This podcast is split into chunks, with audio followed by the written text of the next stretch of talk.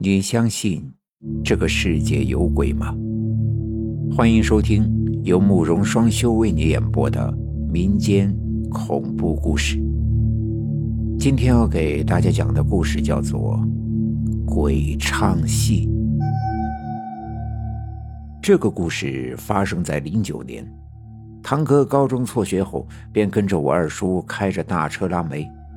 说实话，这个活还是挺挣钱的。那次是堂哥头一次跟车，父子俩从大同装了一车煤后，当天晚上跟着车队一路奔向河北。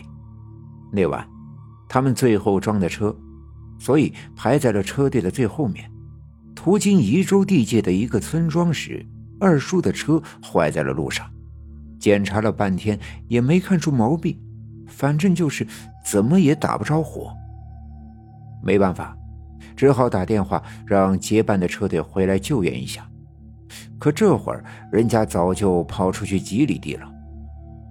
没办法，两人只能在车上等着。等人实在是无聊，堂哥点了根烟，便下车找地方撒尿去了。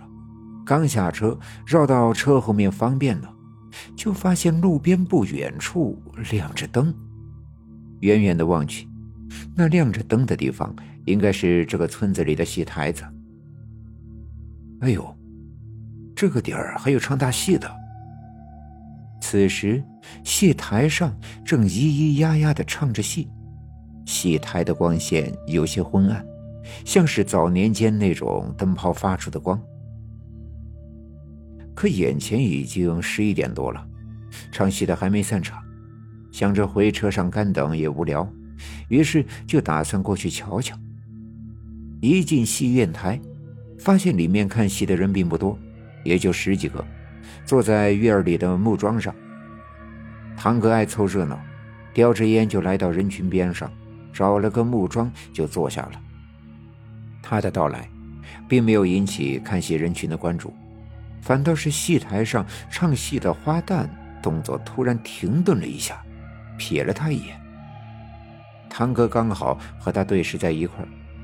说来也怪，以前不喜欢看戏的他，突然发现这些穿着戏服的人还挺有意思。很快，堂哥就融入到了大家的叫好声中。也不知道看了多久，突然间，堂哥发现戏台的帷幔后面冒起了浓烟。刚开始，他以为是舞台效果，可很快就发现了不对劲。千沙市的帷帐真的燃起了火苗，而且越烧越旺。没一会儿，整个帷帐都着了起来。这一下可把堂哥给吓坏了。但是戏台上唱戏的演员们没有停下，就好像没有发现一般。堂哥急得要命，看着那越来越大的火苗，忍不住大声的喊了起来：“救火！救火呀！”可事情就怪了，不仅台上的演员不惊慌，就连台下的人群也没有反应。他们依旧在专心的看着戏，似乎所有的人都没有发现着火了。堂哥脑子有些转不过来，不过眨眼的功夫，整个戏台都燃烧了起来。快，救救火！看到这一幕，堂哥再也忍不住了。朝着身边的人就大吼了起来：“喂，你们！”然而这一嗓子喊完，众人依旧没动，只是齐刷刷的将头转向了他。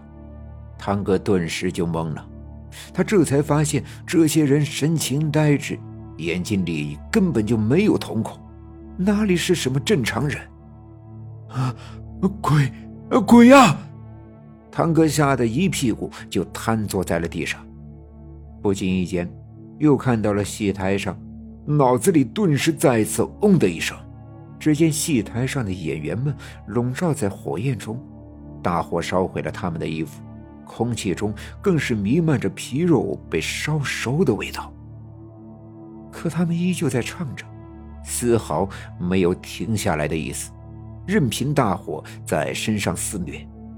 眼前的一幕已经不能用震撼来形容了。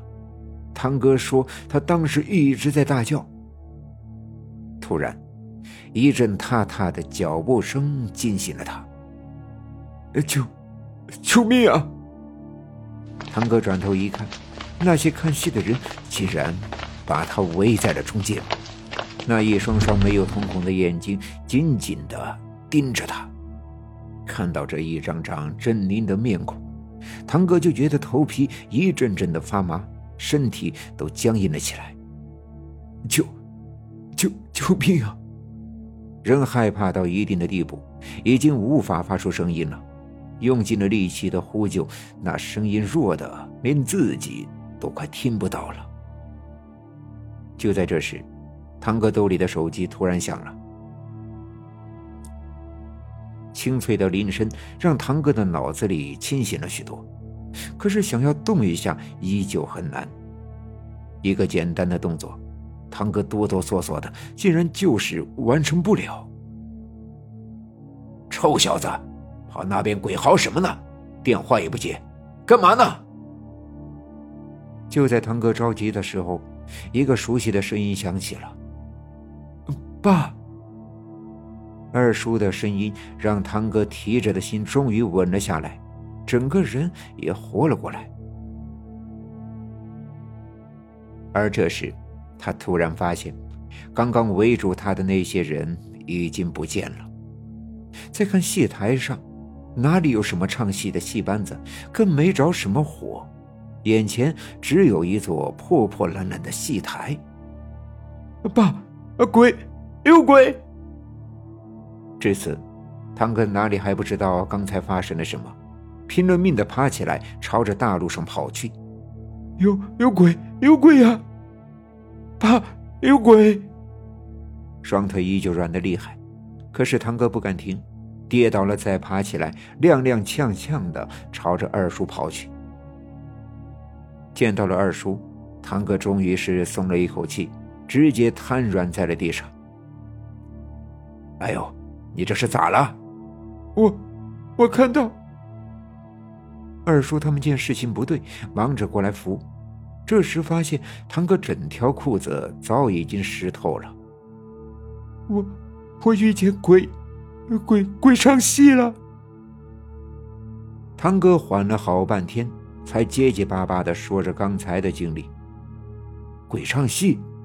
啥？听堂哥讲完，几个人全都呆住了。说不信吧，堂哥那样子又不像是在撒谎。短暂的呆滞过后，众人忙着把堂哥抬上了车。